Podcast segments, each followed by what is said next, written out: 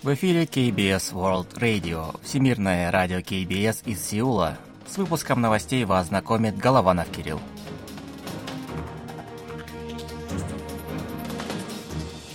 Основные темы этого выпуска. Оппозиция продолжает осуждать прокурорскую диктатуру Юн Сок Йоля. Северная Корея может провести седьмое ядерное испытание. Жертвы трудовой мобилизации не согласны с позицией правительства Республики Корея.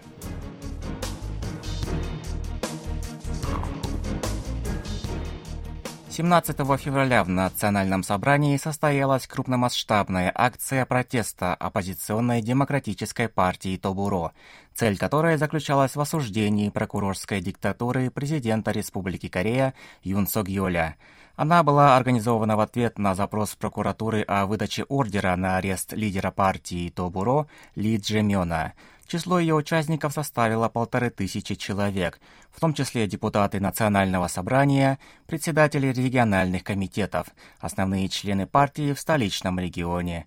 В ходе акции ее участники осудили несправедливость запроса ордера на арест Ли Джемёна, выборочное применение принципа верховенства права, также вновь был поднят вопрос о назначении специального прокурора для расследования дел в отношении участников так называемого пятимиллиардного клуба и супруги президента Республики Корея Ким Гон Хи.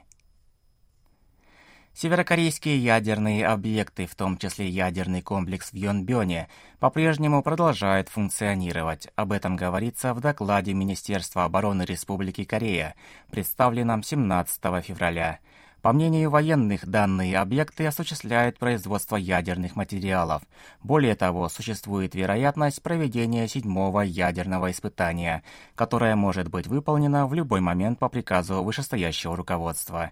Считается, что Север продолжит работу по улучшению ракетных характеристик и, возможно, проведет испытания новой межконтинентальной баллистической ракеты на твердом топливе. В связи с этим совместные учения Республики Корея и США в марте этого года пройдут в усиленном режиме. В отличие от предыдущих мероприятий, которые проводились в два этапа, предстоящие учения продлятся 11 дней без перерыва. Жертвы принудительной трудовой мобилизации во время колониального правления Японии в Корее подвергли критике позиции южнокорейского правительства в вопросе выплат компенсаций – по их мнению, Токио преследует цель сохранить активы японских компаний, причастных к этому преступлению – в то же время правительство Республики Корея стремится погасить обязательства японской стороны по выплатам, тем самым фактически склонив жертв принудительного труда отказаться от своих претензий с целью скорейшего разрешения кризиса в отношениях с Японией, заявил адвокат пострадавшей стороны на пресс-конференции 16 февраля. По его словам, в настоящее время МИД Республики Корея подготавливает план, в соответствии с которым выплаты пострадавшим будут производиться Фондом поддержки жертв японской принудительной трудовой мобилизации. Средства фонду будут предоставлены корейскими и японскими компаниями.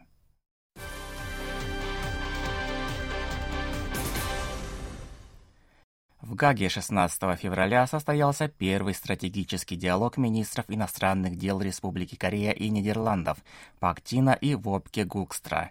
Договоренность о его проведении была достигнута в ходе прошлогоднего визита премьер-министра Нидерландов Марка Рютте в Сеул.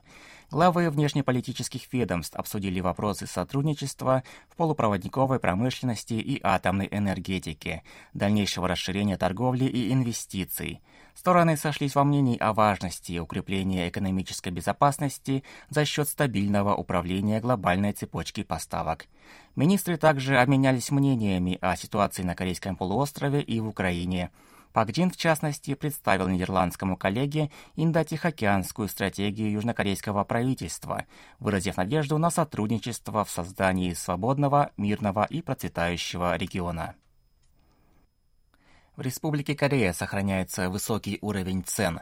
Темпы восстановления внутреннего спроса замедляются, отмечается спад экспорта и ухудшение деловых настроений. Такая оценка приводится в докладе Министерства планирования и финансов Республики Корея от 17 февраля. Его авторы говорят о спаде экономики страны в четвертом квартале 2022 года на фоне снижения показателей экспорта. Реальный ВВП страны за данный период сократился на 0,4% по сравнению с предыдущим кварталом. Отрицательный рост зафиксирован впервые со второго квартала 2020 года. Объем южнокорейского экспорта в январе за год сократился на 16,6%. Отрицательная тенденция сохраняется на протяжении четырех последних месяцев. Это привело к рекордному росту дефицита торгового баланса, который в январе составил 12 миллиардов 650 миллионов долларов. Вторая по счету группа экстренной помощи Республики Корея прибыла 17 февраля в аэропорт Адана на юге-востоке Турции. В нее вошли 17 человек, в том числе представители Министерства иностранных дел Республики Корея, Корейского агентства международного сотрудничества и медицинские сотрудники. Южнокорейский самолет доставил в Турцию дополнительную партию гуманитарной помощи – палатки, одеяла, спальные мешки – Состав помощи утверждался в соответствии с пожеланиями турецкого правительства.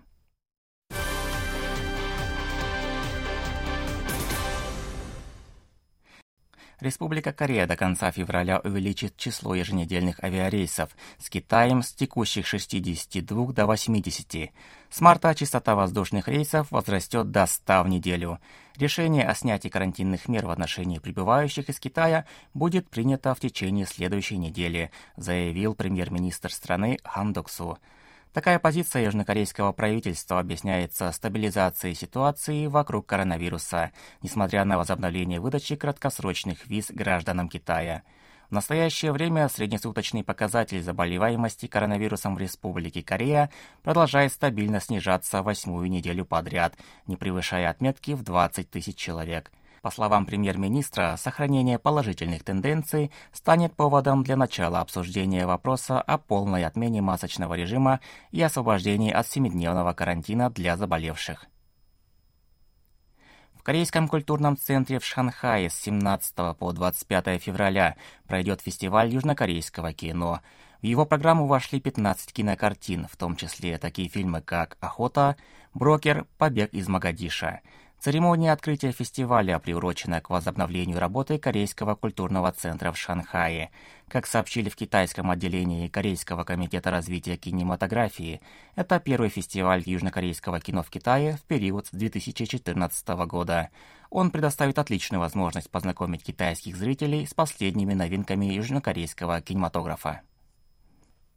15 февраля в Вашингтоне прошли переговоры начальника отдела планирования внешней политики по решению северокорейской ядерной проблемы МИД Республики Корея Ли Чун Иля и заместителя председателя Госдепартамента США по Северной Корее Джон Пак. По итогам встречи ее участники договорились продолжить поиск конкретных мер в решении вопроса о незаконной кибердеятельности Севера, источника финансирования его ядерных и ракетных разработок – Американская сторона, в частности, высоко оценила усилия Сеула по повышению осведомленности международного сообщества по этой проблеме. Стороны также обменялись информацией о ситуации в Северной Корее и договорились об усилении тесной координации в целях обеспечения решительного ответа международного сообщества на недружественные действия Севера. Общее число жертв землетрясений в Турции и Сирии превысило 42 тысячи человек. По данным Управления по борьбе со стихийными бедствиями и чрезвычайными ситуациями Турции, по состоянию на 16 февраля число погибших в 11 регионах страны достигло 36 187 человек. В Сирии общее количество жертв составило 5814 человек, передают 15 февраля Государственное информационное агентство САНА и Управление ООН по координации гуманитарных вопросов. Отмечается, что фактическое число погибших в Сирии может быть гораздо выше в связи с отсутствием точной статистики на фоне гражданской войны.